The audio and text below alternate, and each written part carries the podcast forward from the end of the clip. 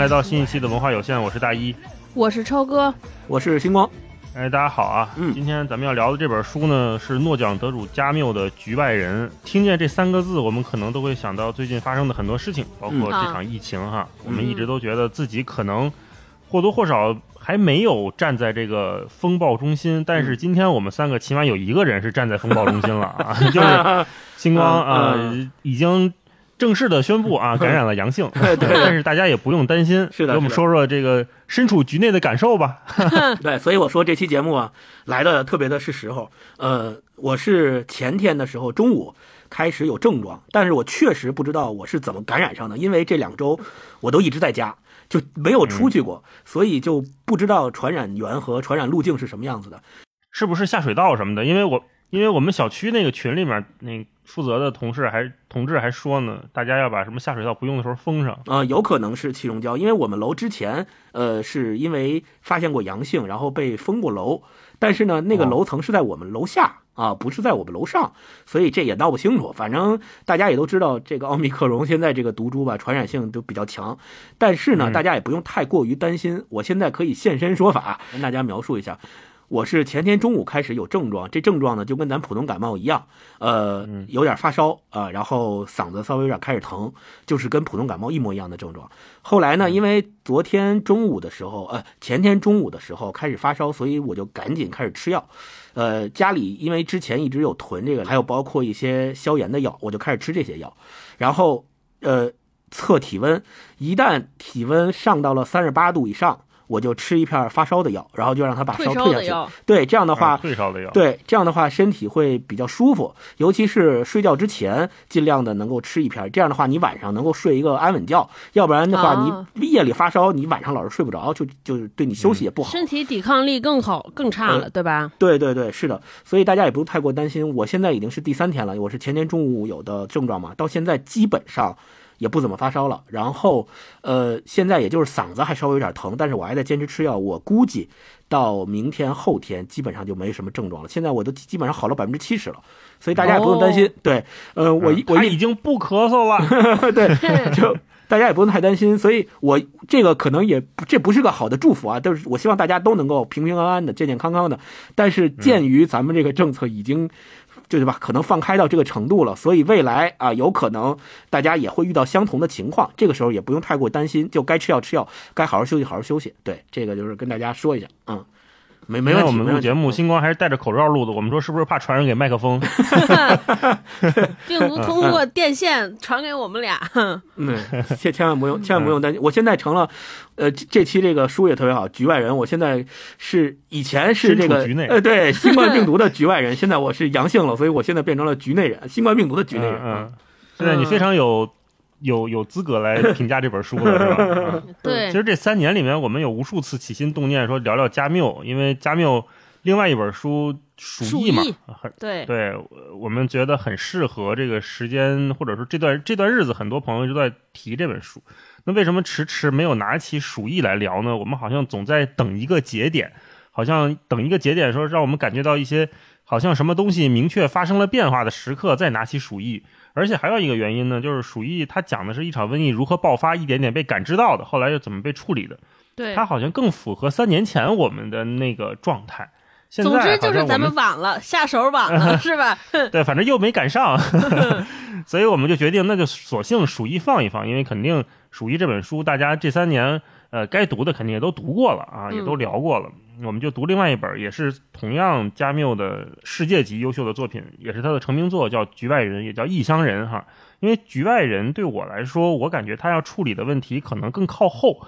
嗯、更接近我们说的存在主义、虚无主义。虽然这两个词这几年我们也老常见，但是我确实个人一直没有太搞清楚到底是什么意思，嗯只是隐约觉得好像到了我们需要弄懂他们的时候了。嗯嗯所以我们今天从《局外人》这本书开始聊起，可能对我们来说也是个比较好进入的机会。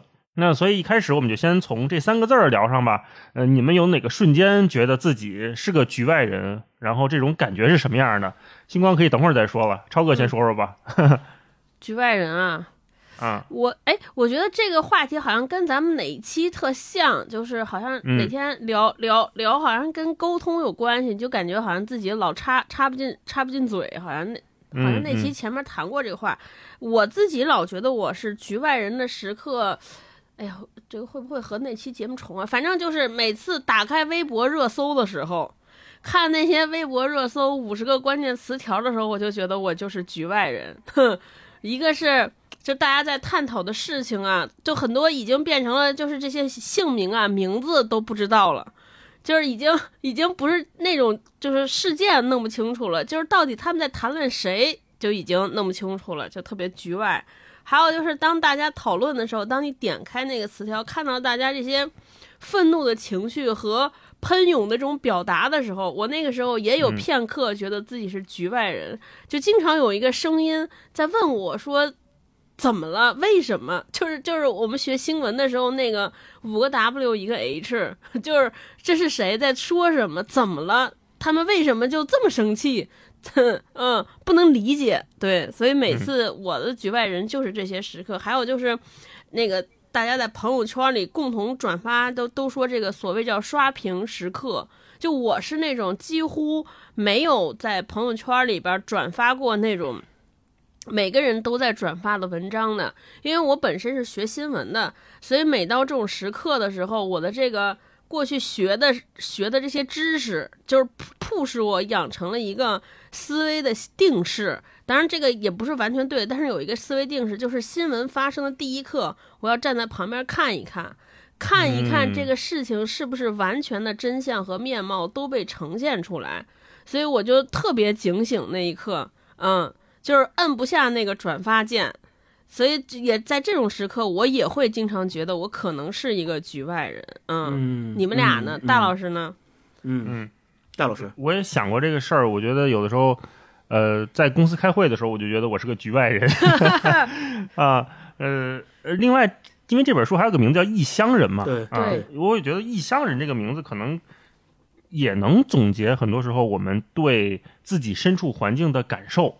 嗯，我不知道你们俩有没有那种，比如说咱们出去旅行，对吧？嗯、到了一个陌生的地方，小到可能是呃咱们中国大地上的某个城市，咱从来没来过，到了这儿发现，哎，这儿人这儿的人逛的菜市场跟我们平时去的市场完全不同啊，他们、嗯、呃早上吃的早餐跟我们的习惯完全不同，对，呃，可能他们偏好的口味，我们可能偏甜口，人家偏咸口，或者人偏另外一个特别。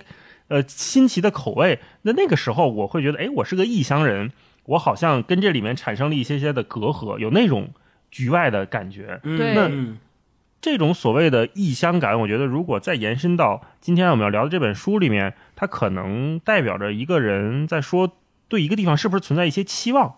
哦、对。那《异乡人》里面就一句话嘛，这个主人公莫尔索他就说，不论是我妈妈还是我自己，并不期望从对方那里得到什么，对，也不期望从任何人那里得到什么。嗯，我们两个人都已经习惯了我们这种新式生活。嗯，嗯我想这一句话大概就是我们身处局外或者异乡状态时候的那种对期望的管理。我们说管理期望啊，嗯，预期管理啊，对，我不属于这儿，所以我不期望你给我任何东西，然后我也好像没有什么责任和义务去。呃，改变或者让这里变得更好或者更坏，好像这个事儿跟我没什么关系，因为我很快就走了，我很快就会离开了。这种以离开作为前提的存在，好像就会让我们觉得是不是陷入了某种呃有点虚无的那个状态，就是哎，这这地儿跟我没关系啊，嗯、我我做任何事情都没有没有意义的啊，可能会有这种状态。所以，嗯、呃，有的时候我反而是。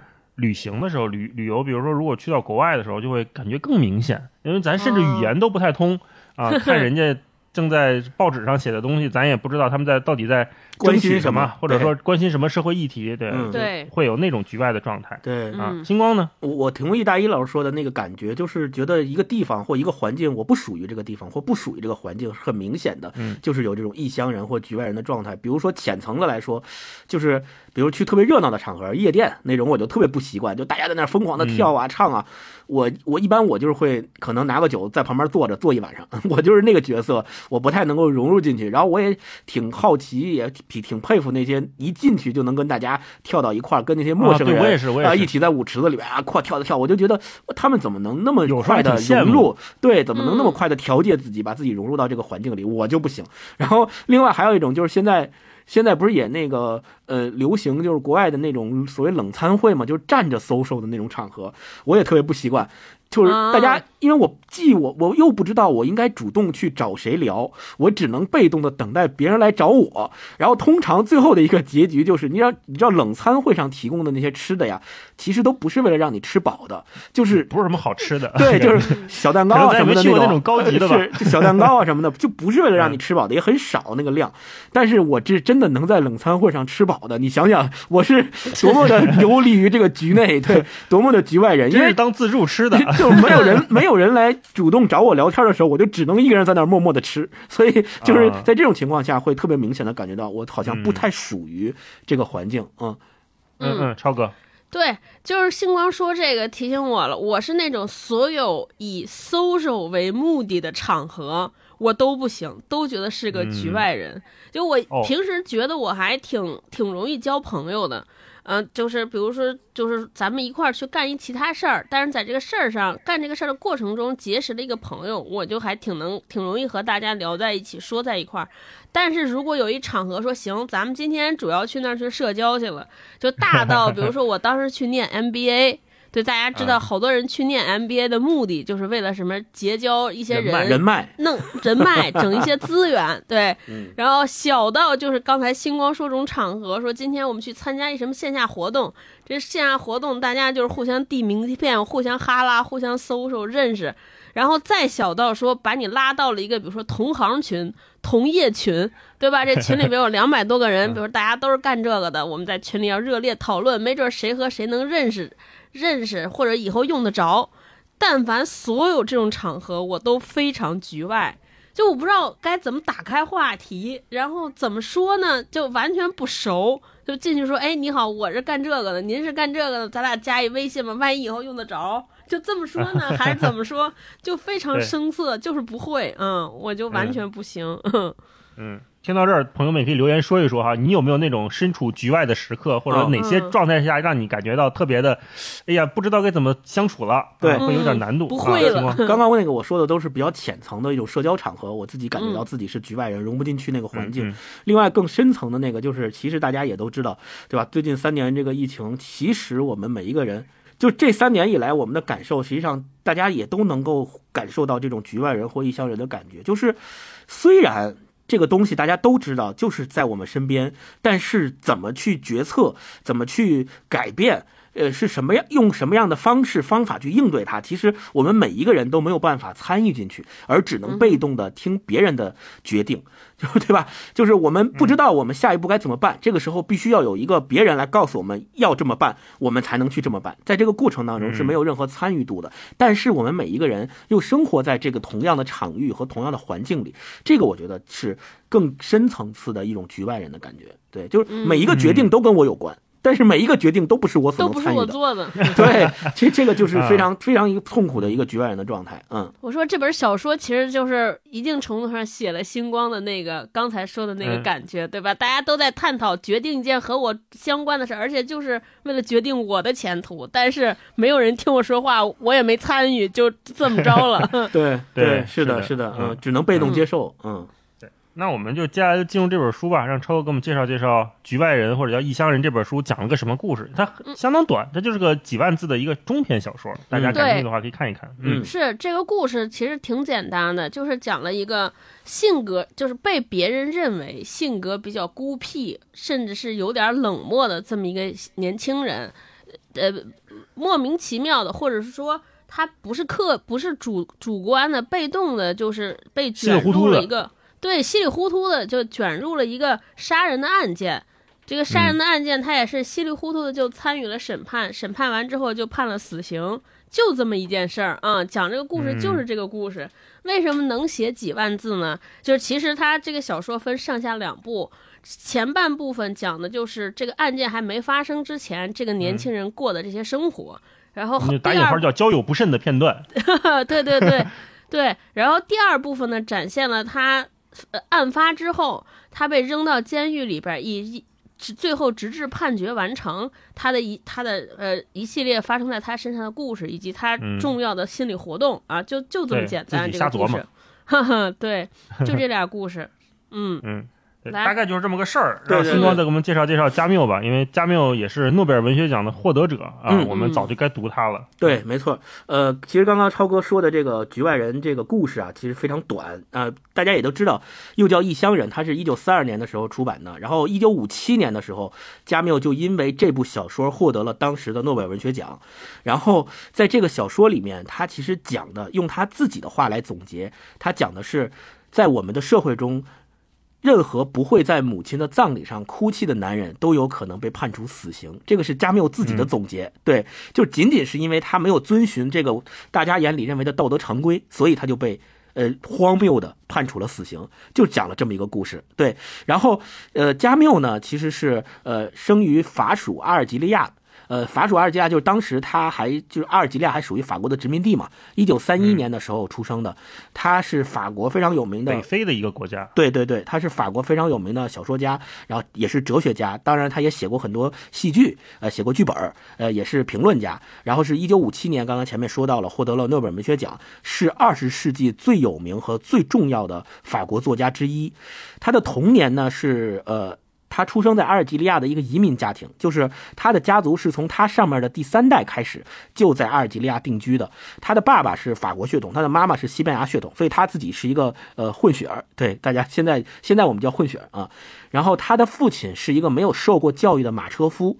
然后呃，在加缪出生不久之后呢，呃，因为第一次世界大战，他的父亲就应征参加了法军，然后在马恩河战役里面受伤了，后来就在医院里面去世了。去世之后，相当于在他的童年他就没有了父亲，他的母亲就带着他和他哥哥搬到了他祖母家去住。然后在这个过程当中呢，他的妈妈也不识字儿，所以他的妈妈一开始为了养活这两个兄弟，就在这个工厂工作，然后又当过清洁工。他的哥哥加缪的哥哥。一辈子没有结过婚，而且他的哥哥是有语言障碍的。然后后来呢，也去工厂当了那个制桶工人。就大家都知道，咱们做那个威士忌啊，什么葡萄酒都得放那个桶嘛，就变成了一个制桶工人。对，是的。然后他们相当于他妈妈和他哥哥通过这样的方式支撑着他们家的家庭开销，然后加上他奶奶也在照料他们，所以我们可以认为加缪的童年其实不是我们想象中的那么幸福。他从小失去了父亲，然后他妈妈又带着他，对吧？呃，跟他哥哥一起。呃，打工啊，这种其实还挺艰苦的。后来加缪是靠着奖学金读完了中学，然后是以半工半读的方式在阿尔及利亚大学去读的哲学，所以我们后来也说他是一个哲学家嘛，他本身就是学哲学的。一九三五年年初的时候，他加入了法国共产党，这个是一个特别有意思的事情。他虽然加入了法国共产党，但是他的一生其实都是。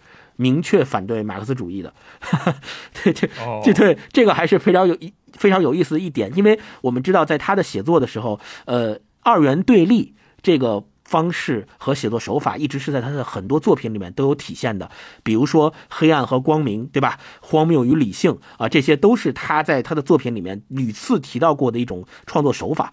然后他以他自己的亲身经历也实践了这一点，就是他虽然加入过法国共产党，但是他一生其实是反对马克思主义、反对历史主义的，所 以这点还是挺有意思的。然后在第二次世界大战的时候，加缪参加了反对德国法西斯的地下抵抗运动，就是法国当时。咱们在上一期节目里面，我讲那个胜利大逃亡的时候，不是跟大家讲过，就是在巴黎他们挖地道，然后想把那些球员给救走吗？就是那些人，法国抵抗地下抵抗运动的那些人，他参加过这样的组织，对抗德国法西斯。嗯，然后他因为有写作的才能，所以也一直在各个左派的报纸和杂志担当主编啊、编辑啊这些样的工作，然后也做过出版。所以他就是一直从事这方面的工作。后来呢？媒体人了。对，后来一九四二一九四二年，他就是因为发表了今天我们读的这本《局外人》而成名啊。后来一九五七年的时候获诺贝尔文学奖，他是当时法国第九位获得诺贝尔文学奖的作家，也是最年轻的获奖者。大家可以算一下啊，他是一九五七年获的奖，他是一九一三年出生的，也就是四十四岁的时候，四十多，对，四十四岁的时候就拿到了诺贝尔文学奖，这是一个多么大的认可和成就。但是非常非常遗憾的是，一九六零年，也就是他拿诺贝尔奖三年之后，四十六岁的加缪是因为车祸离开人世的。啊，他他这个车祸呢对一个意外，呃，本来那天呢，他是跟他的妻子和儿子可以一起乘火车回到巴黎的，但是他没有选择坐火车，他的妻子跟儿子是坐火车，他坐了买好了，是的，他坐了他朋友的一个呃豪华小汽车，然后通过陆路的、通过汽车的方式，呃回巴黎，在路上呃碰上了就撞上了一棵树树，然后因为他当时没有系安全带，被抛出去了，所以就当场死亡，当场去世了。他是因为这个哦去世了。现在在当年他发生车祸的那个地方，还有修了一个纪念花坛，那个花坛就是为了。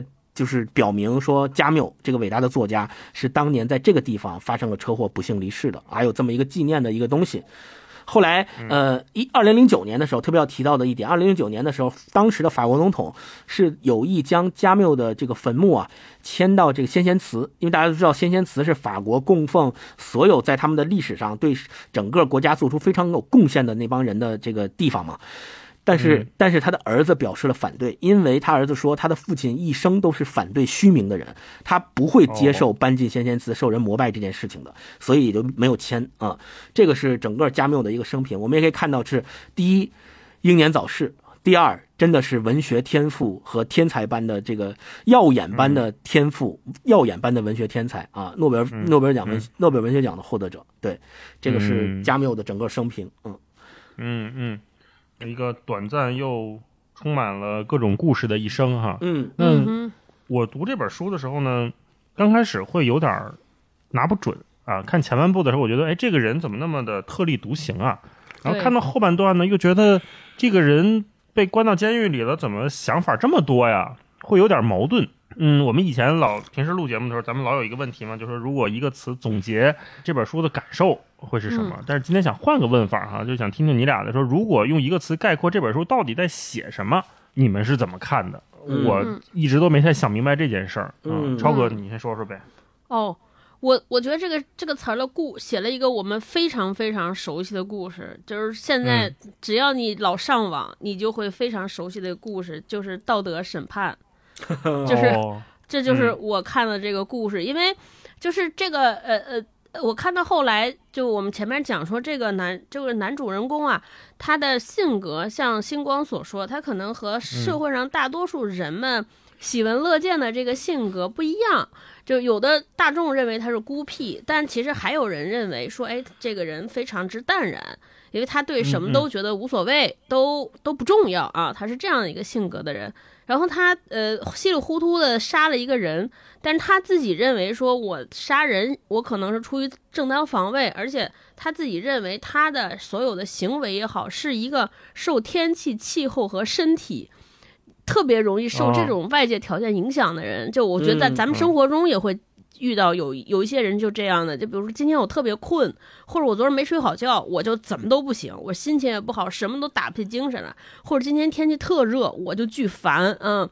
就是他也是这样一个人，然后他参与了杀人事件之后，就就会对吧？就国外的司法体系，西方的司法体系，我们也知道，就他有很长的预审判，还有很多的这个给他指定的律师，还有很多陪审团，然后包在在正式开庭之前，就会有这个他的律师也好，预审判的法官跟他进行沟通。就沟通过程中，你就会发现，大家很少讨论这个案件，嗯都是在试图说，哎，你是个什么样的人，对吧？你这个你为什么要这么做？就都在研究他的个性和他的性格，包括上上，包括开庭，就是一个抗辩双方辩论的焦点，也是针对于他在个人生活中的表现。比如说，哎，他妈妈去世了，他身为儿子，他还没有哭。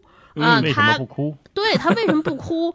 然后，而而而且他妈妈葬礼完了之后，他就能和他女朋友出去玩儿去，还看喜剧电影，两个人还发生关系。啊嗯另外呢，就说他跟他这些邻居在一块儿呢，就都都在问这些关于和性格、和道德，甚至人品方面的问题，关于他案子本身。私生活相关的问题。对对对，跟他案子本身没有任何，最后，最后对他的这个声讨或者他的结案陈词，他的判决也是说我们代表法兰西人民，嗯，给这个人进行宣判，认为这个人是一个呃有问题的，比如说这个道德上是有杀人犯性格的，或者咱们说所所说的叫反社会人格的人，对吧？嗯嗯给他进行了重罪的审判。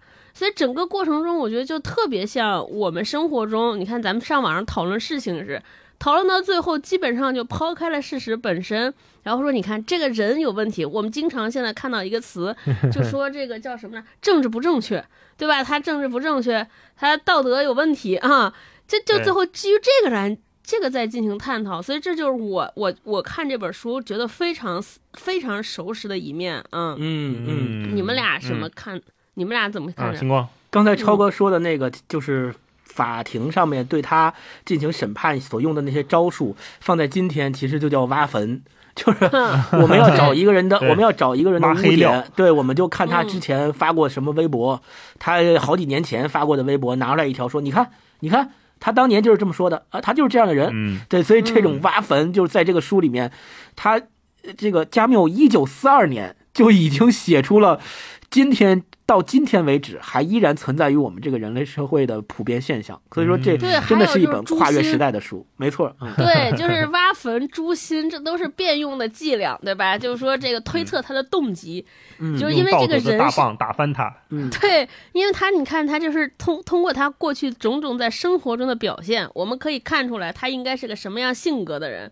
这种性格的人呢，他一定是会出于某种动机，他对他现遇到某某些事情发生的时候，这种人一定会。怀有这样的动机，怀有这样的动机之后，他一定会干出这样的事儿。你会发现这个逻辑看似有罪推定，实际上对这个逻辑看似环环紧扣，好像还挺符合逻辑，非常 make sense。但你仔细一琢磨，你就会发现是有很大的问题。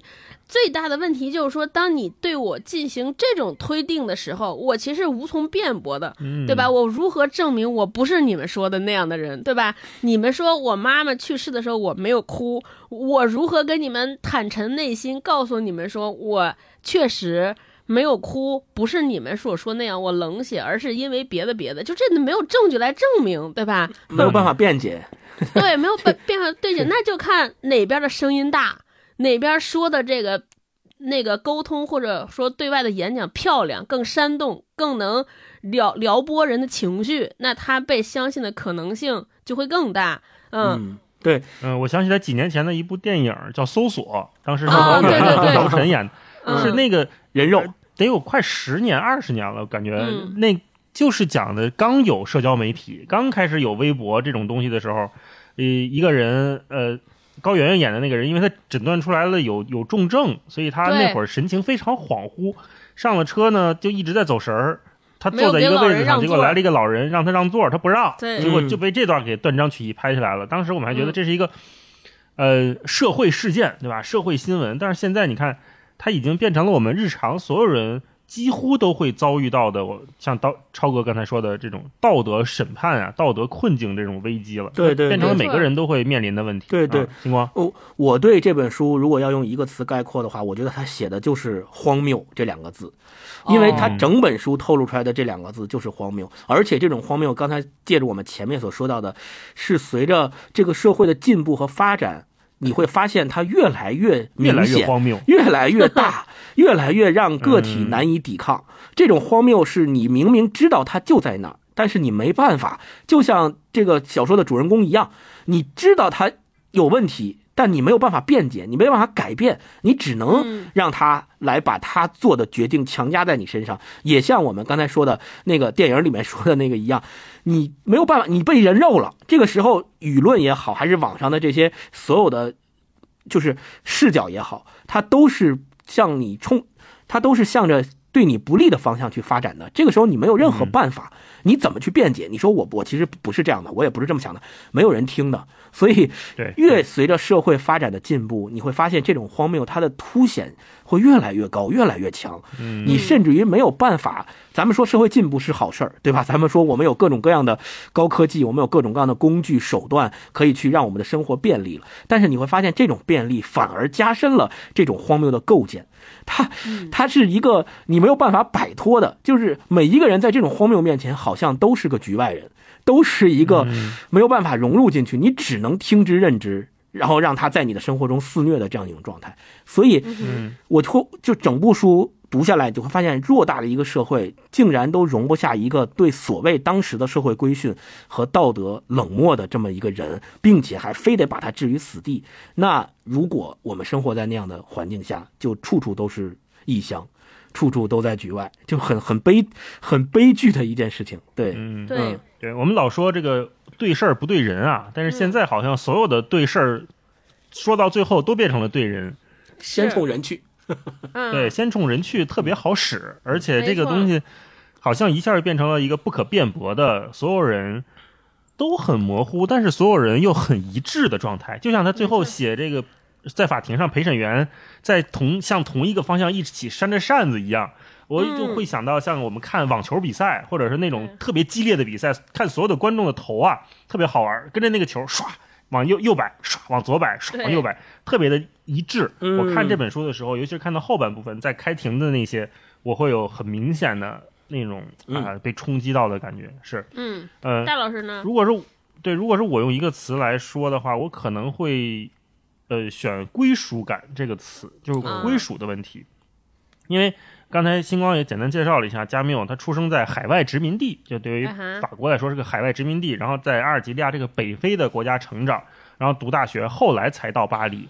那《异乡人》写的时候是一九四二年，一九四二年什么时候？正好是二战嘛。那我们也知道，啊二战除了中日战争，像纳粹德国和法国之间同时同样也有战争，而且德国是控制过法国几年的。对。当时德国在法国建立了一个伪政府，叫做维希政权，是的是的。就跟我们中国当时有过这个汪伪政权差不多，一个傀儡政府。从对，四零年到四四年这四年里面，这个维希政权当时推翻了很多自由主义政策，也对经济、对媒体、对社会舆论进行了很严格的监管，然后各种宣传反犹主义。就纳粹那一套那是一。个意识形态非常严密、高压的时候，是一个嗯纳粹时代。嗯那在这个背景下，加缪写了《局外人》这本书，所以我在看的时候，我总会把它带入到那个时代去看，说这个归属感既包括法国与德国之间的这种战争关系，两个大国、当时可能是两个世界上非常强盛的大国之间的博弈啊，然后同时有自由主义和纳粹这个极权主义的之间的对抗嗯。同时还有加缪所出生成长的阿尔及利亚这个殖民地和殖民政府之间的关系。那嗯，加缪作为一个非常个体的人，他到底应该把自己放在哪里呢？嗯我是一个在北非的人呢，我还是一个欧洲人呢，我还是一个法国人呢，我还是一个殖民国家的相信自由主义的人，还是一个被迫要接受集权的反犹主义的这么一个人呢？我的身份到底是什么呀？呃，嗯加缪，我觉得他在写这本书的时候，为什么这个主人公这个莫尔索对世间如此冷漠？就是因为他跟谁都产生不了连接，嗯，他跟任何一个思想、任何一个主权、任何一个国家、土地和政权，他都觉得你这不刚来吗？对吧？或者说这不是刚刚有吗？或者说，嗯哎，怎么又变了？这个政策怎么又不一样了？他他总会有这样的感觉，所以他冷漠，他没有那个时间让他去产生新的认识、新的连接，跟这个实实实在在的东西共情。嗯所以说他没有了归属感，就像我们刚才前面开头说的那个问题，没有归属感，我就会觉得我是个异乡人嘛。这对片这片地方跟我没关系，我做什么也改变不了什么，我也不需要，没有责任和义务改变什么。对这，种动力的缺失是更可怕的。就是当绝大部分人如果都变成一个局外人，都变成一个异乡人的话，那这就没有人为这个土地负责了，对吧？嗯嗯那最后嗯剩的是什么呢？呃，所以这本书主人公莫尔所说：“我母亲死了多少岁我不大清楚，而且什么时候死的他也不知道。”这在我们来看是一个很奇怪的设定，这一开头就把人抓住了。然后我们完全可以把主人公母亲的死亡对位在我们可以说故乡的沦陷上面，或者说我的嗯国家被殖民了，我的国家死亡了，我的故土没有了。但是这些事情是什么时候发生的呢？发生了多久呢？我也不知道对对我也不知道这件事情就更荒谬了。然后我看这个后后面再写的雷蒙，就是主人公的好朋友，这个交友不慎的这个友，嗯雷蒙和阿阿拉伯人的斗殴，这个也不是瞎写的，就当地因为是殖民嘛，所以当时欧洲人在殖民地，在北非，在阿尔及利亚本身就和当地的穆斯林会产生很经常的冲突，这是一个常规的现象。那这个常规现象，它放在小说里面之后，再继续引申引申，就会带来我们真正读到的那个故事。所以这本书为什么这么穿越这么多年，呃，被我们现代人还常读常新？我觉得它也意味着他写的不仅仅是一个战争的问题，它是不是一次殖民的问题？它更重要的是在说我们的正统性在哪里？我一个人的存在是基于哪里的？我不知道了。他想讨，论的可能是这个问题，这个归属感的问题。嗯啊呃，然后再说一个其其他的小故事，就是因为这本书刚开始出来的时候，《局外人》第一册第一本的时候只印了四千册，对这，是一个就不太多的数量，而且卖的不好，不是个畅销书、啊。后来为什么卖好了呢？是因为萨特，萨特是哦存在主义的代表人物。对，萨特当时写了一篇叫做《分析异乡人》，写了这么一篇文章，给这本书带了个流量。我们说这个被大 V 翻牌子了，翻红了。所以这本书才开始啊、慢慢的被大家所知道，越越卖越多，越卖越多。但是后来这个呃存在主义，加缪不认为自己是存在主义，他后来跟萨特也掰面了，好朋友之间的这个故事，对啊，也是一个佳话吧。后来两个人好像也不怎么来往了，嗯，所以我读来读去就觉得加缪他个人的生活经历，他作为一个个体，一个公民在一片土地上的遭遇，其实映射出来就是《局外人》这里面这个人所遭受的困境，大概是这么一个东西。嗯嗯啊，对。啊，超哥哎，刚才大老师这么说，你又启发我，我又想到了另一个词，就是战队，也特别哦熟悉。就是你看这里边这个主人公也是我，咱们看这个故事里边，他其实和好几次。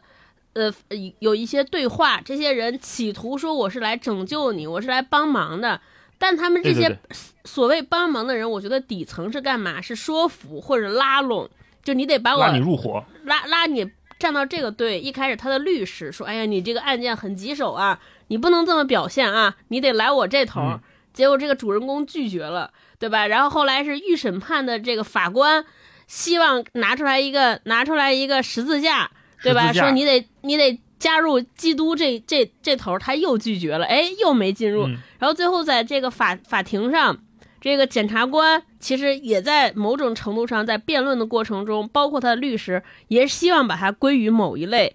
结果这个这个主人公又没有去，再到最后最后他要临上，就他被判了死刑，被投入死囚牢的时候，有一个神父。又最后有一神父又又跟他进行一个交谈，又企图四回，对，又企图让他把他划入某一阵营，他又没有接受。对，这其实是每个人都希望说你来我这头，他都不来，那怎么办？大家对于这些不愿意和我站在一队的人的呃处理方式怎么样？那我就我就毁灭你，你不跟我一块儿，我就想方设法毁灭你。至少律师我不再帮你了，对吧？然后你被判死刑，我也不会再替你争取。剩下那些人，我就是放弃你。对，还有这更有甚者，就表面上放弃你，但是暗中我不盼你好，对吧？你不跟我一样，你就不能得好，谁让你当时不嗯不来我这头呢？就是我看出的又是这种就墙倒众人推，对对对，就是我觉得这也也也对应了我们现在社会上的很多的映照了，影射了我们现在的现实，也是这样的，就是你不和我一样，我就要毁灭你。呃，就很多情况下，我们能看到这样的心态啊、嗯，我就让你消失，对，嗯，嗯，行，解决解决不了问题就解决提出问题的人。嗯，是。那接下来我们就进入这本书吧，片段分享聊一聊，看看哎哪一段让我们印象深刻的。嗯要不星光先来吧。嗯，好，嗯、我想就是他一开始最前面都是特别有名的那句，就是呃，妈妈昨天去世了，呃，妈妈去世了，也也呃，妈妈今天去世了，也可能是昨天嘛。然后我就想，在这个去世这一段是整部小说最开头的那个情节，那我就想分享的就是他在去参加妈妈的葬礼的时候的那个描写和表现是什么样子的，我就分享这一段。他说，后来所有的事都进行的那么快速、具体、合乎常规。所以我现在什么都不记得了，只记得这么一件事：在村口，护士代表跟我说了话，他的声音奇特，抑扬顿挫而又颤抖发抖，与他的面孔极不协调。他对我说：“走得慢会中暑，走得太快又会汗流浃背，一进教堂就会着凉感冒。”他说的对，左右为难，不知如何是好。此外，我还保留了那天的几个印象，例如贝雷兹最后在村口追上我们时的那张面孔。他又激动又难过，大颗大颗的眼泪流在眼颊上，但由于脸上皱纹密布，眼泪竟流不动，时而扩散，时而汇聚，在那张哀伤变形的脸上铺陈为一片水光。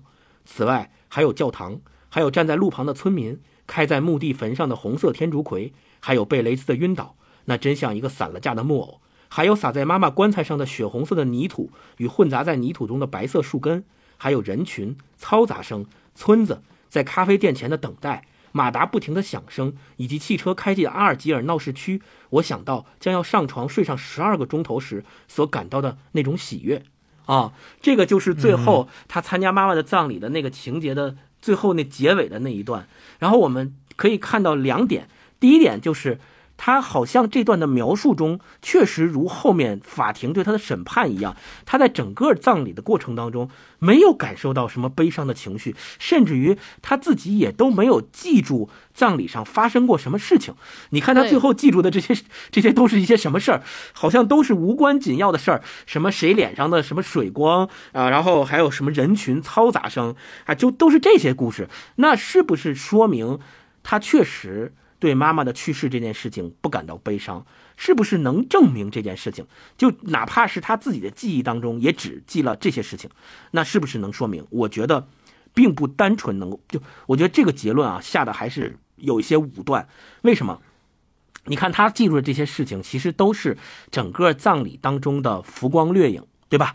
那这些浮光掠影，其实我们每一个人在对每一件事的记忆当中，都是有可能像他这样的。并不是说我去参加一个至亲的葬礼，我就一定必须非得记住那个至亲，对吧？去世时候的那张慈祥的面容啊，然后跟他的葬礼、跟他的去世有关的一切重要的中心议题，我都要记住。并不是只有这样才能证明我对他的去世非常感到悲伤，很有可能正是因为我的悲伤在我的心里过度了，导致我没有办法集中我的注意力和精力聚焦在那些真正我们现在看来好像是中心议题的那个方面上，所以我们才会记住那些看似不重要的东西，对吧？对，看似这个边边角角的东西。啊，嗯，或者咱们再换一个角度说，那些边边角角的这些东西，他都记得这么印象深刻，他怎么可能在内心深处认为这个葬礼是不重要的？他怎么可能认为他妈妈的去世是不让人伤心的呢？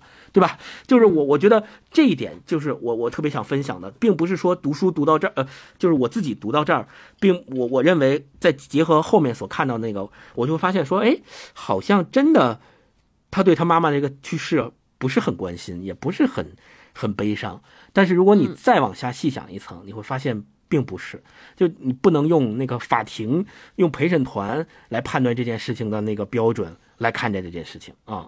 对，这个是我分享这一段。嗯嗯嗯，哎，超哥，星星光说这说这一段的时候，我想说就是。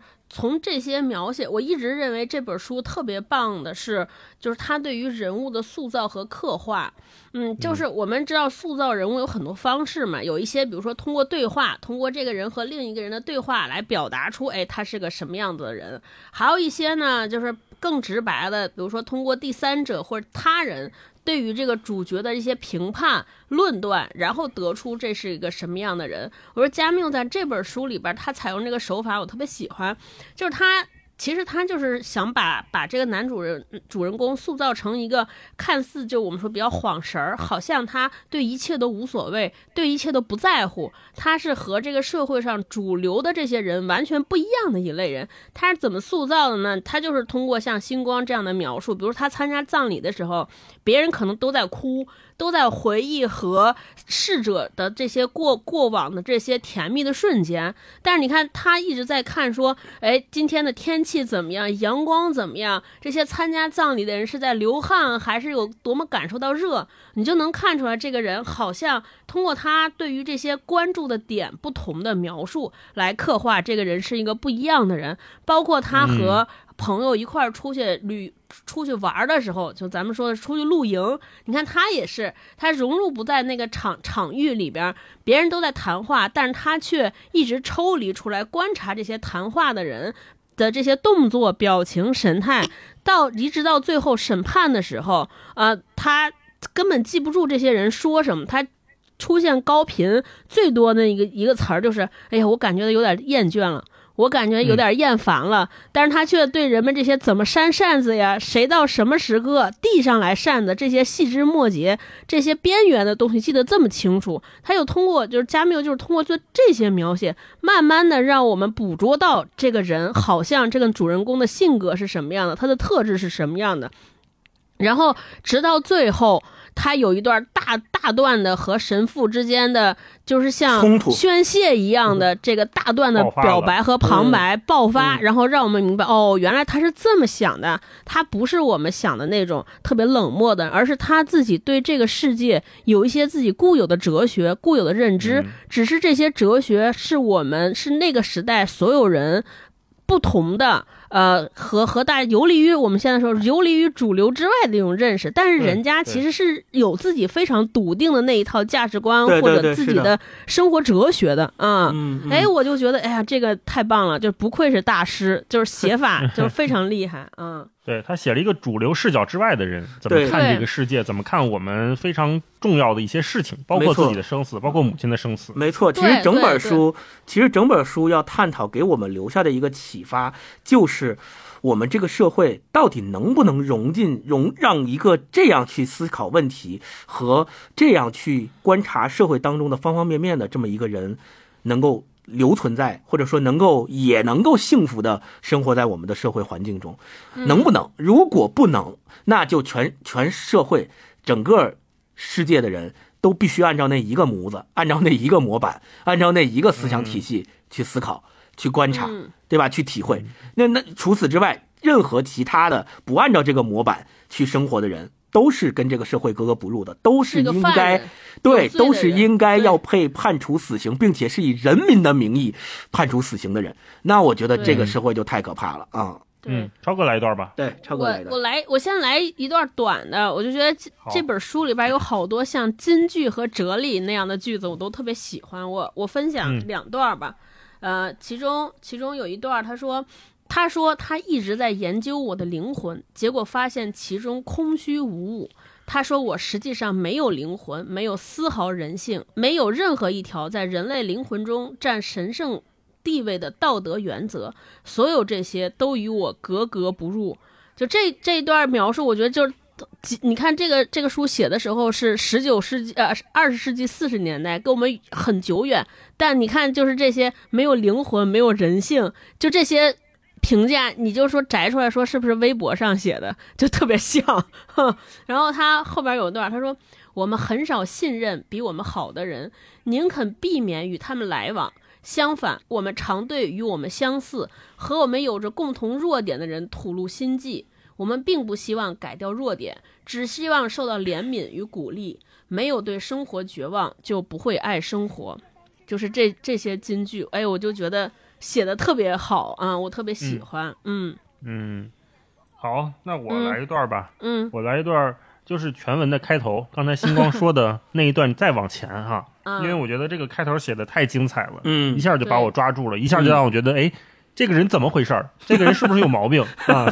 然后我越读越会发现，哎，我原来就是加缪老师想批判的那一群人，啊原来我就是一直在审判人家呀。嗯，开头怎么说呢？今天妈妈死了，也许是在昨天，我搞不清。我收到养老院的一封电报，令堂去世，明日葬礼，特制未宴。他说的不清楚，也许是昨天死的。养老院在马朗格，离阿尔及尔八十公里。阿尔及尔就是首都哈。我明天乘两点的公共汽车去，下午到，赶得上守灵，晚上即可返回。我向老板请了两天的假，事出此因，他无法拒绝，但是他显得不情愿。嗯我甚至对他说：“这并不是我的过错。”他没有搭理我。我想我本不必对他说这么一句话，反正我没有什么需请求他原谅的，倒是他应该向我表示慰问。不过到了后天，他见我带孝上班时，无疑会作此表示的。似乎眼下我妈还没有死，等到下葬以后，此事才算定论入党，一切才披上正式悼念的色彩。我乘上两点钟的公共汽车，天气很热，像往常一样，我是在塞莱斯特的饭店里用餐的。他们都为我难过。塞莱斯特对我说：“人只有一个妈呀。”我出发时，他们一直送我到大门口，我有点烦，因为我还要上埃马尼埃尔家去借黑色领带与丧事臂章。几个月前，他刚死了伯父。为了赶上公共汽车，我是跑着去的。这么一急，这么一跑，又加上汽车的颠簸与汽油味儿，还有天空与公路的反光，这一切使我昏昏沉沉，几乎一路都在打瞌睡。当我醒来的时候，正靠在一个军人身上，他冲我笑笑，并问我是不是从远方来的。我懒得说话，只应了声“是”。这就是开头。嗯嗯呃，这里面有几个细节，我觉得还都挺重要的。一个是它短句非常多，一对，句一个一，就是几个字就一个句号。今天妈妈死了，句号。也许是在昨天，我搞不清，句号。啊，他说的不清楚，句号。也许是昨天死的，句号。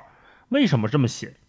就是这个人他的很多想法应该就是马上就停止，马上就就到这儿就结束了。我就就这么多东西，我就就有这点感觉。我不是一个长篇大论的像热带雨林一样的那种呃繁复的思想，没有。我的感觉就很直接，他说的不清楚，完了，昨天死的，完了啊，离阿尔及尔八十公里，完了嗯啊，我晚上即刻返回，完了，我下对完班请请了两天假，完了。啊，就就是这样。他这种断断续续的感觉，让我很少能感觉到说，哎，这个人啊，他是就是跟世界连接很弱的这么一个人。嗯或者是说他只关注那个现实的部分，就是发生了什么，当下发生了什么，我的心里的感受是什么。就他他就是只关注这些，他不会像很多人一样去联想、去推及，会去担担心很多事情，会畅想很多事。他没有，他只关注我眼前这一亩三分地儿，我渴了，我饿了，我还得管别人借衣服，就是这么简单。你说他不热爱生活吗？他冷漠吗？也不是，对吧？只是人家有自己的一套。对他关注的什么？他也不是不关注细节的人。你看，对，前面第一段是说令堂去世，说我哪天死的我不知道，但是紧接着他就说养老院是在马朗格，离阿尔及尔八十公里，八十公里很精确啊，有必要写这个吗？他为什么要写这个呢？然后我嗯明天乘下午两点的公共汽车去，下午到，两点那么重要吗？跟你妈哪天死的比，哪个更重要呢？在主流观念以内，肯定是嗯，妈是哪天死的更重要。你去对几点的公交车，我管你那个呢？嗯然后他向老板请了两天的假，啊、两天这么具体吗？你看他有他非常具体的部分，他也有他完全不在意的东西。这个就是整本书给我们塑造的。当一个人，他跟刚才像超哥说的，就主流视角之外的人，他关注的都是我们这些主流人不太在意，或者是他那个重心跟我们是偏着的时候，他是什么状态？他就是对，这么一个对我们觉得细枝末节、无比在意的人，他乘上了两点的公共汽车，天气很热，这么对。对。就是读这段，就看这段的时候，就是经常回想那个教主他们那个小品里边那个话，这是重点吗？对不对？就是觉得这个人是不是没有心？你妈都死了，就为什么你关注这些呢？是吧？周几的课抓不住重点，是是是，是嗯。然后还有一个点，也是这贯穿整本书的，刚才前面你们俩也提到了，就是天气，就是阳光，就是炎热。首先，阿尔及尔是在阿尔及利亚的首都，它是一个嗯北非国家，本身很热的一个地方，对，本身常年就是有暴晒的地方。为什么写在这儿？一方面是因为这块的确是加缪的故乡，他就是从这儿生长起来的，他对这儿的天气嗯很熟悉。另外，这种强光、这种炎热、这种躲不掉刺眼的白色光芒，是不是也是加缪所面临的那种主流对他的压迫、那那种压抑呢？对，是不是也有这个可能呢？对吧？嗯为什么？你看他最后到后面，他那个杀人那一段，就是他跟阿拉伯人产生冲突杀人那一段，他也是觉得这个光晒得我晕晕乎乎的，我也不知道怎么回事，我就走上了，又又走回了海滩，拿起了那把枪。他很多时候都是这种感觉，说，呃，昏昏沉沉的，懒得说话。这种强烈的照射，这种刺眼的白光，让所有人都觉得懒得说话，昏昏沉沉，一直在打瞌睡，同时还很炎热，烤得我难受、焦虑，是有这种感觉啊、所以嗯，整个这一个开头就这三段，你就感觉到，哎，这是一个很了不起的作家，他他在写很多东西，他埋了很多伏笔的。然后，前面还有一个，最后就是这个他要找这个埃马尼埃尔，就是一个养狗的老头儿去借他的那个臂章。几个月前他刚死了伯父，这事儿重要吗？好像也不重要，对不对？对，你一个不太熟的老头儿家死了伯父，几个月前你都知道，但是你母亲什么时候死的，你还是不在意，或者说你不清楚，这太奇怪了。嗯，我就分享这段吧。嗯，嗯，好，那我们再来一轮，星光来一段。再来一轮，嗯嗯呃，我来分享一轮，就是他后来不是因为呃不小心杀了一个人，然后被送上法庭审判嘛，所以大家一直都觉得说，哎，那他到底是因为什么杀了这个人，以至于他被送上法庭，还因为种种的原因，最后被判处了死刑？那他最开始杀人的那个动机到底是啥？这个其实挺重要的，因为我们大家都觉得是什么？到底开了几枪？对你，你杀人，你为什么杀人？你怎么你就把他杀了？别人怎么不杀？就你杀呢？对吧？所以说按照我们正常的思维是这这样的思维，那我们就看一看他是怎么把那个人给杀掉的。其实杀人对他来说也是看起来一个，就我们自己读下来是一个挺难理解的事情，就是好像。没什么原因，就没太看懂，就招你惹你了，你就把人弄死了。对，这这个怎么说呢？是他有一个好，他有一个朋友啊，也其实是跟他住在同一栋楼里面的一个邻居，可以这么认为。对，也是刚认识不久。然后他跟那个朋友带着他的女，带着这个主人公莫尔索的女朋友，他们三个人一起去另外这个朋友的朋友在海边有一栋别墅，相当于是去他那个别墅去度假。然后在这个过程当中呢，他那个朋友就跟他说，最近老有几个这个阿拉伯人。那个盯着我啊，是是他呃，他的据他的朋友说，是这几个阿拉伯人是他以前谈过的一个女朋友的什么哥哥啊，然后呃欠债，还是因为反正两个人之间有一些不清不楚的关系，然后就说他老是想要弄我啊，就是老监视我，所以呢他就跟他说了，但是其实呢，他那个朋友本身自己没有跟人家那个阿拉伯人有什么。直接的冲突，只是有时候在街上看到了，就是老是说，哎，你看他又盯着我，会有这样的一个反应，但是没有什么直接冲突。结果在度假的时候，就在沙滩上看到了两个阿拉伯人。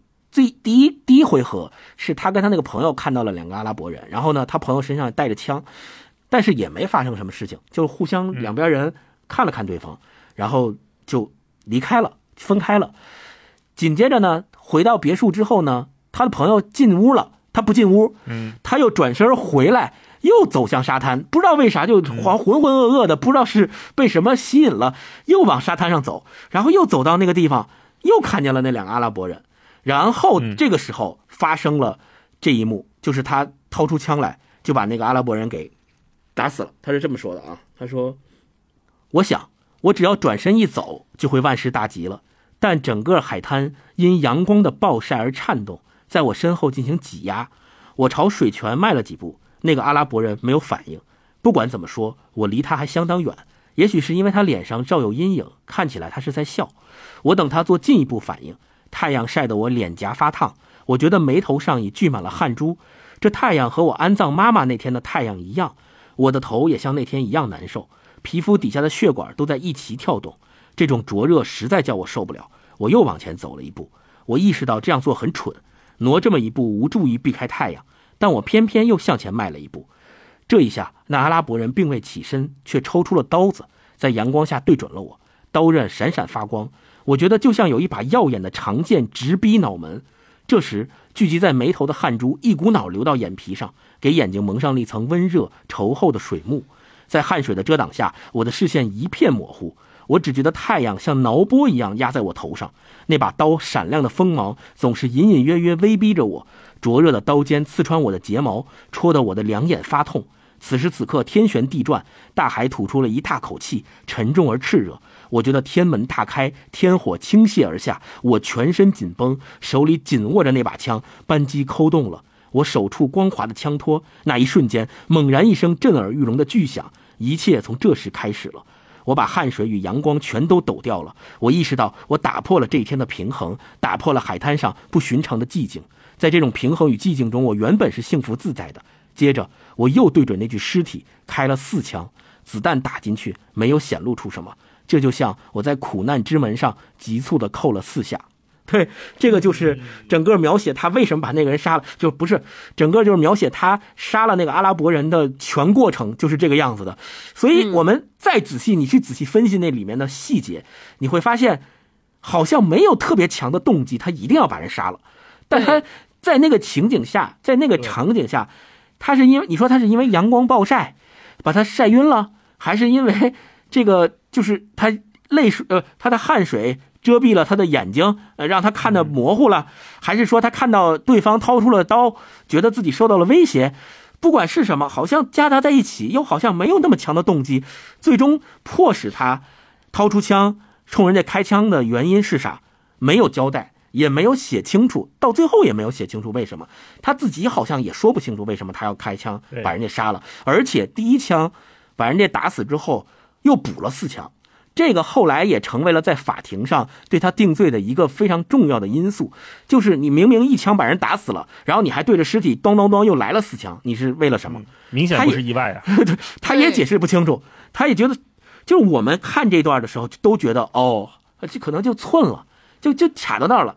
谁让他俩又碰上了呢？谁让那个时候确实热呢？他又是一个对环境、对天气那么敏感的人，对吧？那如果你一枪把人家打伤了，或者一枪把人打死了，那就跑了或者怎么样，可能还有的辩解。但是你把人打死之后又给了人四枪，你是干嘛呢？没有那么大的仇恨，你为什么要把人家就是还要补四枪呢？对吧？这个时候你我读到这儿的时候也会觉得就很难理解，这真的是很难理解。但是就是我们可以认为，在这个小说当中，莫尔索主人公他上法庭，他因为杀人而上法庭这件事儿本身其实并不是冤枉，因为他确实杀人了。对吧？对他，他确实做出了一个在人类社会当中不被允许的犯、不被允许的事情、不被允许的行为，他确实要为自己的这个行为付出代价。但是这个代价证明这件事情的过程当中，是不是要用那些无关紧要的、跟这件事情八竿子打不着的东西来证明？嗯，他是冷漠的人，他是在他的妈妈的葬礼上都不哭的人，于是他就得死。这个本身是荒谬的，这这个过程本身是荒谬的。但是，嗯其实对于他杀人这件事本质上来说，他上法庭结果是不冤的。啊，对对他去他去他接受审判，他上法庭是不冤的，对对，他确实他嗯确实做了这个事儿嘛，对吧？这个我觉得大家还是要辨析，就是在荒谬和理性之间，有的时候结果看上去正确，但是那个过程很重要，过程也很重要。对，对就是我们要把握住那个度，并不是说啊，呃，这个说加缪在这本书里边写了一个荒谬的社会制度对对人的压迫啊，或者是荒谬的道德规训对人的这个戕害，呃，对人的异化。如果如果这个结论先行了，那是不是说，呃，他本身杀人这件事儿就不应该为此承担责任呢？不应该这么，也不应该这么去看啊。就我就分享这一段，嗯嗯，我听到这一段的时候，我刚开始看啊，我也很疑惑，我还回去看了好几遍，我说我是不是漏看了什么？他到底为什么杀人？可是后来呢，今天聊到这儿，我又有一个感觉是，加缪可能写的是一些现象，就比如说以他作为代表的这种欧洲人、这种白人对当地阿拉伯人的这种压迫，有的时候是没有道理的。对有的时候你把人家赶出了家门，你还要对人家赶尽杀绝，是没有理由的。就像他去开那几枪一样，他也不知道怎么发生的，嗯，他也是个工具。对，即便连他这么对世界冷漠的人，都扣下了扳机，对阿拉伯人打了四枪，打了五枪，那是不是说明那些热衷于在太阳下暴晒的那些其他的人，那些已经被意识形态裹挟的非常的深的人，嗯，他们会给自己找到更多的正义正义性。嗯就像他的那个朋友一样，就是这几个人老找看我茬儿，老看我，他怎么老盯着我？那不废话吗？你来人家了，人家不盯着你盯谁呢？是吧？他反而觉得这件事情是他们做的有问题，是阿拉伯人有问题，是穆斯林有问题。实际上不是这样的，实际上是你们首先去侵略了人家呀，你殖民了人家这一块地方呀。看到这儿的时候，我嗯我会觉得他可能在写某种现象，就是我都这么疏离了，但是我还是逃不开这个炙热的阳光对我的考验，对我的暴晒，让我头脑发晕，去做了一些我都不知道怎么发生的事情。这个是那个荒诞感。嗯，超哥，嗯对我其实看到这儿的时候，我自己感我呃我有一个感受，就让我一下想到了一个电电视剧，我不知道大家看过没有，就是这叫《我们与恶的距离》。就《我们与恶的距离》哦它其实讲了一演那个，对它讲了一个故事，也是呃一个所谓叫这个叫什么来着？就反社会人格这个人，在一个去他一个男孩去电影院枪杀了很多年，枪杀了很多小孩儿，贾静雯的孩子就是其中的一个。然后所有的篇幅，大家社会都在找，有律师，有社会上的这些义工，所有所有人都去找说这个人为什么这为什么要杀人？这个社会反社会、反社会人格到底怎么形成的？是不是他童年过得不幸福？是不是他们家里有什么原因？是不是这个社会制度有什么原因？对吧？所有人都在找，因此就让这个犯罪分子的妹妹，他他父母蒙受了非常大的冤屈，因为大家天然的认为说，一个杀人犯的妹妹，呃，肯定也是这个性格上面是不是是不是个基因上面有什么问题，或者是不是他爸他妈对他教育的不好，对吧？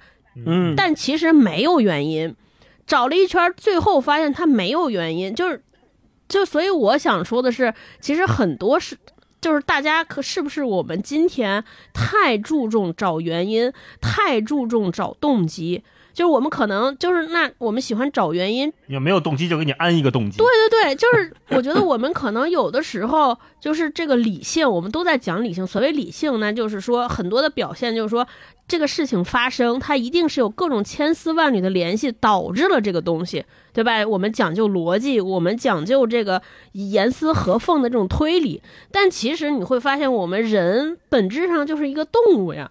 我们有很多事情就是无法解释，就是无法说明的。就是我们今天以前看那个电影，说我为什么爱他，可能就是那天阳光正好，他穿了一件白衬衣，没有原因。但是如果一个事情没有原因，可能对我们每个人来说，这个事儿是不安全的，对吧？对因为我们就会怀疑他是不是个随机，他是是不是不够永永久，他是不是不够牢牢路，对嗯他是不是不够牢固？对我们来说嗯就是不安全的，我们对这个事情是焦虑的，是慌乱的。只有找到了原因之后，我们自己才够安稳，我们才对我们来说有确定性。所以我觉得整个这个。这个呃，这个这个局外人，他写的人们对他的审判的理由，给他加之了罗织了那么多关于他人性也好、性格上的缺点也好，其实有的时候就是为了很多社会上的其他人有一个安全感。对我们为了找自己的安全感，你看他是个坏人，他有这么多动机，所以他才杀人。那行，我们这些人没有这些问题，我们就不会成为杀人犯。就肯定是为了让安抚我们自己，让一些人的行为变成了异化，给他加了好多头衔儿。我其实觉就觉得这本书有的时候也在讨论这个啊，就真的，我觉得我们自己大大家对自己也也要有一个 relief。也也也要有自己经常有一个暗示，就是说很多事情没有原因，不要分析了，没有原因，我们就把它当成当下发生的事儿，让它过去吧，啊，就是随机的，叫接受这个随机性，嗯嗯嗯嗯，嗯。说得好，超哥来一段吧。我来一个最后的部分，就是我刚才说说这个人，我们一开始都是从加缪的描写的线索中来拼贴这个人的所谓的行为动机到底是什么，到最后，最后了，为了让我们这个答案能落地儿，这个人最后进行了一个自陈，这个男主人公进行一个自述，他是这么说的，他说。我这这段话是他对神父说的，因为神父一直在问他，你承不承认自己有罪？你要不要嗯加入我们？对吧？然后他实在是来了四回，他受不了了，他直接做了一个表述，他说：“我表面上看起来也许是两手空空，但我对自己有把握，对一切都有把握，对自己的人生和即将来临的死亡有把握，比他有把握的多。这个他就是神父啊。他说没错，这是我手上仅存的筹码。可是至少我掌握了此一事实，一如他掌握了我。过去我是对的，现在我还是对的，我一直都是对的。这是我的生活方式，只要我愿意，他也可以完全是另外一种。我选择了这样做，而非那样做。我没有去做某事儿，却做了另一件。然后呢，就像我一直都在等待这一刻，这个我将被证明无罪的黎明。一切的一切都不重要，我很清楚为什么，他也很清楚。从我遥远的未来，一股暗潮穿越尚未到来的光阴，冲击着我，流过至今我所度过的荒谬人生，清洗了过去那些不真实的岁月里人们为我呈现的假象。他人之死，母亲之爱，他的上帝，他人所选择的生活，他人所选择的命运，与我何干？反正找上我的这种命运，也会找上成千上万像他一样自称为我兄弟的幸运儿。所以他明白吗？活着的人都是幸运儿，世上只有这一种人，大家一样迟早要死，连他也不例外。我觉得这个就说明了他这个这个主人公自己的人生的逻辑和他生活所谓的哲学，因为他就觉得说，反正大家都要死，对吧？我不想担忧那么多，我只就用今天的话说，我只专注于当下，我只关心今天天热不热，冷不冷，我明天要穿什么衣服，我不想担心这么多，咱就过就事论事而已啊。这就是他全部的生活哲学。至于嗯，就然后我们开始就是分析，那就解释他为什么母亲不。在母亲的葬礼上不哭，他可能觉得这就是他母亲可能得到了很好的安慰。我为什么要哭？他死了，跟我就再没关系了。我哭也没办法，所以我不哭。就是你就就大概就想明白了个人，这个人为什么会是这样子。可惜没有人接受，没有人倾听，因为他和大家想的都不一样。是的，是的，对，嗯。那大老师再分享最后一段，我来，对我最后分享一点简单一点的，就是。我看到这儿的时候，可能看到了很多我熟悉的身边人的生活状态，就是觉得哎呀，这个事儿好像这么干也行，这么干也无所谓啊，会有这种情绪慢慢的在滋生。嗯，他是这样写的。过了一会儿，老板派人来叫我，这时我有点心烦意乱，因为我以为他又要教训我少打电话、多干活了。其实根本不是这么回事儿。他说他要跟我谈谈一个还很模糊的计划，他只是想听听我对这个问题的意见。他计划在巴黎设一个办事处，负责市场业务，直接与那些大公司做生意。他想知道我是否愿意被派往那儿去工作。这份差事可以使我生活在巴黎，每年还可以旅行旅行。你正年轻，我觉得这样的生活你会喜欢的。我回答说：“的确如此，不过对我来说实在是可有可无。”他 他就问我是否不大愿意改变改变生活。我回答说：“人们永远无法改变生活，什么样的生活都差不多。”而我在这里生活并不使我厌烦，老板显得有点扫兴。他说我经常是答非所问，而且缺乏雄心壮志，这对做生意是糟糕的。他说完，我又回去工作了。我本不想扫他的兴，但我实在看不出有什么理由改变我的生活。仔细想来，我还算不上是个不幸者。当我念大学的时候，有过不少这类的雄心大志，但当我辍学之后，很快就懂得了这一切实际上并不重要。这前面是讲他对工作的态度。就是啊，这样也也行，也可以。但是老板呢，就说，对，本来派你去巴黎，这是就回到祖国的首都了，对吧？那应该是个挺好的差事啊。但是他也不太想改变。然后接下来就讲他对爱情的态度了。晚上，玛丽来找我，问我是否愿意跟他结婚。我说结不结婚都行，如果他要，我们就结。嗯，他又问我是否爱他。我像上次那样回答了他，说这个问题毫无意义，但可以肯定我并不爱他。那你为什么要娶我？他反问。我给他解释说，这无关紧要。如果他希望结婚，那我们就结。再说，是他要跟我结婚的，我不过说了一声同意。他认为结婚是件大事儿，我回答说不。他沉默了一会儿，无言地瞧着我，然后又说，他只不过是想搞清楚，如果这个建议是来自另外一个女人，而我与她的关系跟我与玛丽的关系同属同一性质，那我会不会接受？我说当然会。于是他心想自己是不是爱我，而我呢，对此又一无所知。他沉默了一会儿之后，低声咕哝说：“我真是个怪人。他正因为这点才爱我的，但将来有一天，也许会因为同样的原因而讨厌我。”我没有吭声，无话要补充。他见此，就笑着挽起我的胳膊说：“他愿意跟我结婚。”我回答说：“他什么时候愿意，我们就什么时候结。”这时，我跟他谈起了老板的建议。玛丽说：“她很愿意去见识见识巴黎。”我告诉他：“我曾经在那里住过一段时间。”他就问：“巴黎怎么样？”我对他说：“很脏，有不少鸽子，有些黑乎乎的院子，人们有白色的皮肤。”啊，就这一段。嗯，读到这儿的时候，我就想起我们读刘震云老师的那个“一句顶一万句”啊，说：“哎，这个河南这个省会在哪？郑州是吧？嗯，说说那些大城市怎么样啊？说郑州怎么样啊？他那个舅舅还是跟他说什么？无非就是人多些，楼高些，就是这种感觉。说巴黎怎么样啊？呃，很脏，有不少鸽子，就是人们皮肤白些，大概是这种。对他说的这这种状态，就是对爱情也无所谓，对工作也无所谓。嗯，可能很多现在我们身边的朋友，包括我们自己，有的时候都会陷入这种有点虚无的状态，说对这样也行，那样也行，反正改不改变都差不多。嗯，所以看到这儿说，觉得挺亲切的。对，特别好。嗯嗯嗯，我就特别喜欢这个男主人公。我觉得这，我真觉得他活得非常真实，而且至少他坦白的说这些都对我无所谓。就今天有好多人是说，其实内心里就是无所谓，但是为了让老板觉得我很忠诚，还得啊，就各种各种一样，对吧？演演一下。嗯，对我们其实不太敢于在一个深爱你的人面前说，哎，我结不结婚都行，我也没那么爱你。就这种话，嗯一般我们在公序良俗里面是说不出口的。你好歹照顾照顾对面这个人的感情嘛。但是你发现他老板也不屌，这个爱人他也不在意啊，是这么一个人。嗯嗯对，好，那我们接下来就聊最后一个话题吧，就是诺奖给加缪嘛，加缪颁奖词的时候，他说了一个。呃，一个还挺有名的话啊，说今天的作家不应该为制造历史的人服务，而要为承受历史的人服务。嗯，然后诺奖的颁奖词评价加缪说，他热情而冷静地阐明了当代人向良知提出的种种问题。嗯我就想问问你俩怎么理解这个热情而冷静的阐明，这不矛盾吗？然后这个嗯当代人面临的种种问题到底是什么问题？嗯嗯听听你们的看法。要不然星光先说说。好，呃，我觉得热情啊是加缪的关注点，他一直都是集中在人的尊严问题，这个是他对文学创作上的一种关注，就是。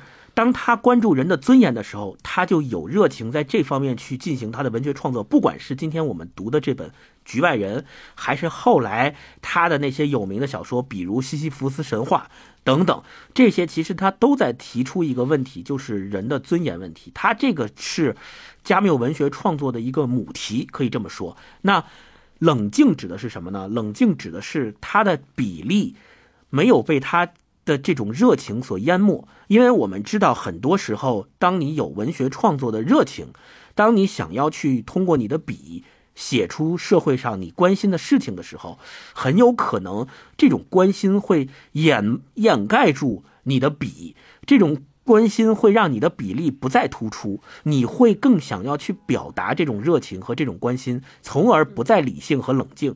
这个就是我觉得热情和冷静是两方面，但是这两方面恰恰都在加缪的书里面得到了很好的体现。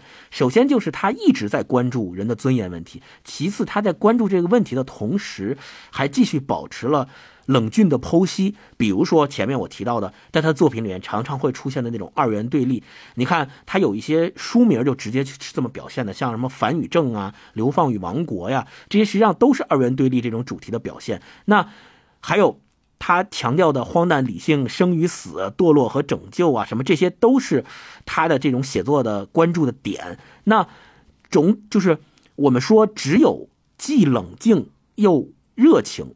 才能让他有这样的写作方格和写出这样伟大的作品，让我们能够看到说，哦，原来这个荒谬的社会是这个样子的，就是冷静的看到这个社会的荒谬，同时又能体会到写下这个荒谬社会、描述出这个荒谬社会的加缪背后藏着的这种热情，就是他，他有完全的激情和文学创作的感情去描述这个东西。写给我们看，这个是冷静和热情，我的理解。那种种问题，大家其实也都理解，就是，呃，就像他写的《西西弗斯神话》一样，我觉得人类，我们纵观历史，就像不断去推这个石头上山的西西弗斯，我们总是在历史当中不断重复的面对似乎无穷无尽的问题，以至于到了今天，加缪的作品仍然它有超越时代的力量，就是我们会发现，哎，好像之前发生过的事情。今天还在不断的重复发生，就像西西弗斯今天把太今天把石头推上了山，明天又要从头再推一遍，后天还要从头再推一遍。历史是不断的在重复的，社会上发生的这些事情，悲剧的也好，喜剧的也好，也是在不断的重复的。那这种不断的重复，其实就是不断的向我们叩问这些向人类良知提出的问题。这些问题，因为它永远存在，永远重复，所以我们在叩问这些问题的时候，我们也就是。体能够体会到加缪的这种冷静和热情所体现出来的巨大力量，这个是我的理解。嗯，对，我觉得这种重复它不代表无意义，它也不是虚空。可能我们每一代人都有自己的石头要往身上推。嗯啊、我们看过前人推过的那个沟壑，看过那个路径，同时我们自己也得推一遍。对，啊，超哥呢？就是我。我我听到这句话的感受，就有点像我第一轮分享的那那个文章里边有一句话，他说：“没有对生活的绝望，就不会爱生活。”我当时看到这句话的时候，也觉得很矛盾，说你都对生活绝望了，怎么还能爱生活呢？我觉得这个爱可能才是更纯粹的爱，因为它没有那些利益，没有其他非分的这种期待和虚妄的这种欲望，那然后才能让你更平静的看生活。这就跟就跟我们谈论爱情似的，就是当我认为说我对这个人不抱有期待。不抱有希望，我不求他能改变我的生活，或什么都没有。那你这个时候，但我依然爱他。那你你的这个时候，你的热爱可能爱的就是更纯粹，就是爱这个人本身，或者热爱爱情本身。嗯，就就这就是我想说，就是加缪所谓的那个热情和冷静也是这样的。就是他的那种，他我觉得他的冷静可能就是他可能更智慧，看把很多的生活或者甚至是人类的走向，他可能都锁死了，对吧？就当我们说人 人生最终都是死嘛，对吧？但是当我知道那个过程终点之后，我还愿意在这折腾，还愿意热火朝天的，就是推石头，像你们俩说往山上推石头，那我热爱的就是我生活的本身这件事儿。就能让你更关注当下，更关注眼前做的这些事儿，所以我觉得这种热爱可能是更纯粹、更单纯。嗯嗯嗯，大老师呢？嗯，对我刚才听你们俩聊的时候，我在想，我看前面本书的时候，就像我刚才说的，呃，就觉得莫尔索这个人那么各色，就像我们小时候，呃，经常会被家长说说这你这孩子那么不合群呢，是吧？你这个怎么那么特立独行呢？我刚开始会把它当一个思想实验来看，就是一个铁了心冷漠的人，日子到底会过成什么样？那显然 他他的后果不太好，就是交友不慎，情绪失控，最后吊儿郎当，锒铛入狱，对吧？那我们很容易就把这些问题归结到某个个体身上，认为他有问题。但是读完这本书，读到后半部分，尤其是看到入狱那一部分之后，我发现我会意识到莫尔索的这种局外人的状态，真的是他自己一个人造成的吗？这本书妙就妙在，他写的是一个犯了罪的人，一个的确触犯了人类社会我们共识的公序良俗的人，一个的的确确杀了人的人，而且是没有什么正义性杀了人的人。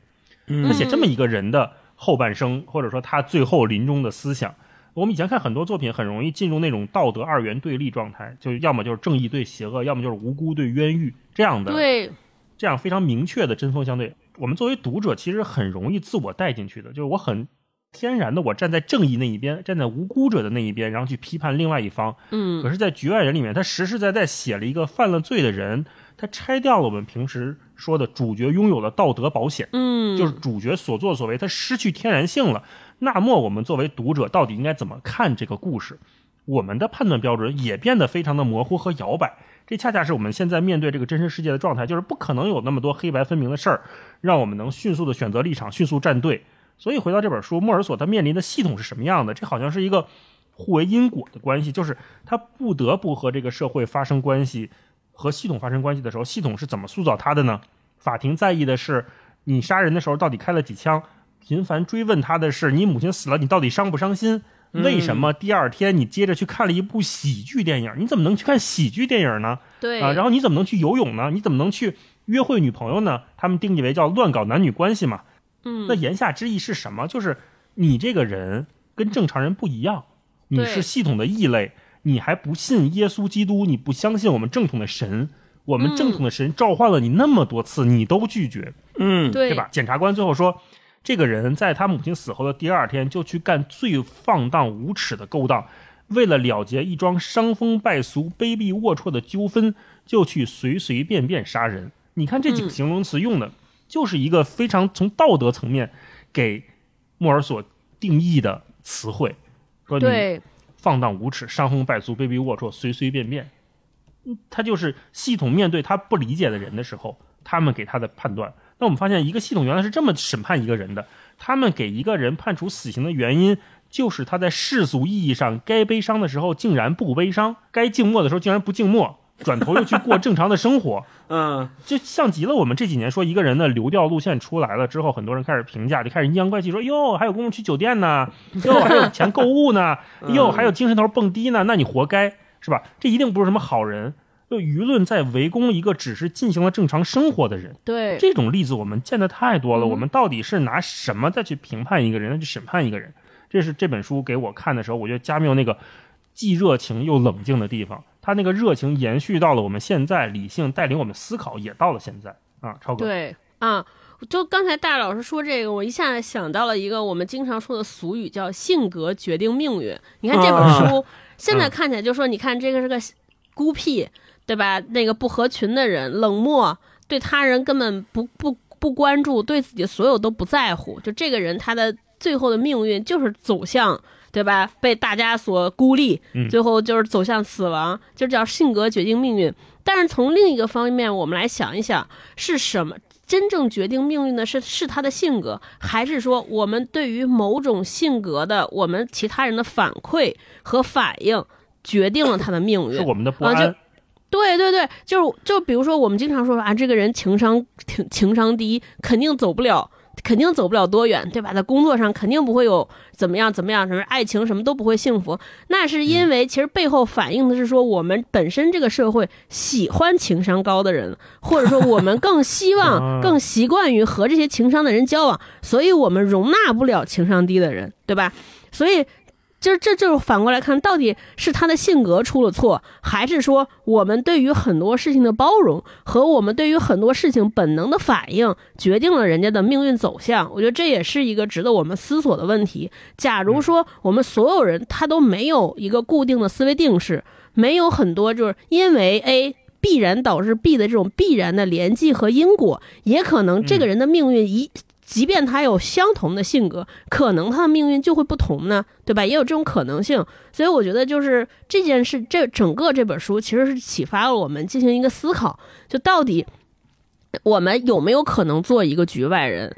你看完这本书，你就会发现说，其实做一个局外人很难。你即便没有在风暴的中心，我们没有坐在那个评大评审团上，没有成为这个抗辩的律师，没有成为这个检察官，但是是因为我们长久以来对于这些这些人也好，对于这个事物也好的一些本能的公序良俗之间的这种 A 和 B，因为所以导致了这些呃我们的一个社会成见，可能间接的也成为了这些人审判。这个主人公的一个舆论依依舆论依据也好，或者是道德依据也好，就是走向这样。就我们虽然没有在现场，但是我们每个人都在制造着现场。嗯，这就是我想说的。对，嗯，超哥说情商这个东西，我觉得还挺有意思。一个情商高的人为什么这么受欢迎？就是因为情商高意味着他跟我们所在的这个外界系统的同步率足够高，越高对他的情商就越高。那这个情商低的人，他就像一个还没有磨合的齿轮一样，他总有他的棱角和他的那个毛刺儿，他嗯，不那么适应这个系统，我们就会定义为这个人情商低，这个人走不远。对那，是不是我们就认为默认成了，只要这个系统运行的足够顺利，我们就应该追求永远追求那个情商高的人呢？对，那这可能是个问题。对没错没错。然后，所以就是刚才聊到这儿，我觉得局外人的后半部分它尤其重要，它就变成了它不光是一个思想实验，呃，我们就开始思考说，到底是这些局外人自己离群所居、置身事外，还是我们所在的这个系统自己在做排异反应，嗯把这些人一个一个的推到了界外呢？对吧？嗯如果从加缪的经历再出发，我们其实聊这么多，大概能理解他为什么写这么一个局外人，写这么一本局外人，就他跟他所在的国家、民族、殖民地、傀儡政府到底是一种什么样的相互塑造和影响的关系。嗯他对这些组织系统的冷漠不认可，继而让自己置身事外，同时他也真正关心一个时代、一个国家对每个人的影响到底是怎么发生的。嗯神父三番五次的来邀请他，都拒绝，就是他想跟那些空洞的、不可靠的、虚无的意识形态保持距离。对，他一个将死之人，最后他关心的问题非常具体，他想的是怎么逃避死刑，或者感兴趣的是我怎么找到一条生路，或者说那个绞刑台那个台面到底有多，卡住了，比他想象的卡住了，比他想象的？小一些啊。对，就是跟他的心头想比起来，神父在意的是他什么时候皈依上帝，这种强大的无孔不入的意识形态，连一个将死之人都不放过的时候，他那个目的显得非常的不可靠，这种才是最可怕的。对就我，们到底是怎么处理那个无孔不入的白色的耀眼的光芒，是吧？对对那一方面说说回这个种种问题，就加缪这代人经历的一战之初，二十多岁经历工业革命，那是一个全世界人民拥有希望的时候。紧接着就是希特勒暴政，然后随后又有西班牙战争、二战、犹太人惨剧、原子弹、核危机等等等等。就作为个体，他要经历那些纠结，同时用加缪的话说，整个欧洲满目疮痍，祸欲四起。嗯，每一代人都自负能够重构世界，而他们这一代人都明白这是痴人说梦。他们的使命也许更伟大，就是防止这个世界分崩离析。这是加缪说的。嗯带着这么一个使命感，我觉得他说的一个作家的热情和理解就能同感了。呃，加缪为什么把作家的头衔他定义为叫做战斗者，而没有说其他？他说他们脆弱却执着，虽得不到公正，却向往公正。众目睽睽之下，不卑不亢的构思，永远在痛苦与美好之间徘徊。呃，一个战斗者显然对这个世界是有热情的，他必须有足够的能量去投入创作、去表达，同时他也有足够的理性、冷静去思考、去剖析，保持独立。我觉得保持独立是冷静的前提。啊、没错。那去不卑不亢的思考，即便众目睽睽，即便被认为是痴人说梦，他也不放弃。我觉得这是加缪这本书给我们最后的那些力量吧。对，对，嗯，我觉得加缪他是，比如说我们说今天的我们读的这本《局外人》和他后面出的《西西弗斯神话》，他两本书的讨论的母题其实是一致的，也就是他一直以来想要说的人的尊严的问题。那他在这两本书里面分别都提出了一个，在我看来，他给我们留下的一种反抗的方式。就是在《局外人》里面，他摩尔索的这种冷漠，可能就是一种反抗，一种无声的抗议。就是你影响不了我，不论你们怎么做，你们怎么劝我也好，用硬的也好，用软的也好，我都依然保持着我自己内心的道道理。我不跟你们站在一起，我不合作，我对吧？我我用这种方式去反抗你们。那西西弗斯神话是另外一种更加，呃，更加怎么说？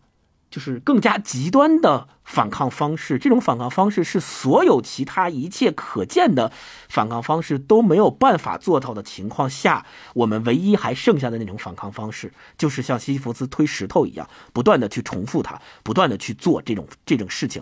然后在西西弗斯神话里啊，他呃加缪提特别提出了一个叫幸福假设，就是他认为西西弗斯是幸福的，就是我们大家。一想说，哎他每天都在不断的重复推石头上山，这样这么苦，怎么能是幸福的？加缪的理论是说，因为就是他认为他西西弗斯是幸福的，是因为他在推石头的这个过程中保持了他作为这西西弗斯当然是神了啊，就是保持了他的尊严，所以他认为能够保持尊严的就是幸福的。然后他认为反抗才是体现尊严的途径。那西西弗斯被罚就是永罚，什么叫永罚？就是永远需要重复的做这一件事情作为惩罚，但是他是幸福的，因为他在用这种方式去表达他的反抗，也这也是在所有其他的一切条件都不具备的前提下，唯一可能还存在的反抗形式就是这个。就即便是西西弗斯，他也仍然是幸福的，是因为有尊严就是幸福。那。嗯，在一切条件都不全的情况下，选择那个唯一的反抗形式，可能这就是加缪想要告诉我们的一件事情，就是你如果不能够像莫尔索一样冷漠，你你即使没有像莫尔索一样冷漠的条件了，你还依然可以像西西弗斯那样不断的重复用反抗来体现你作为人的尊严。对，这个是我觉得这个是加缪想要告诉我们的事情。嗯。嗯，对。嗯，超哥，我我看完这本书，我给我一个，我确实觉得这是一个特别有力量的书，但它是那种力量，就是那种润物细无声的力量。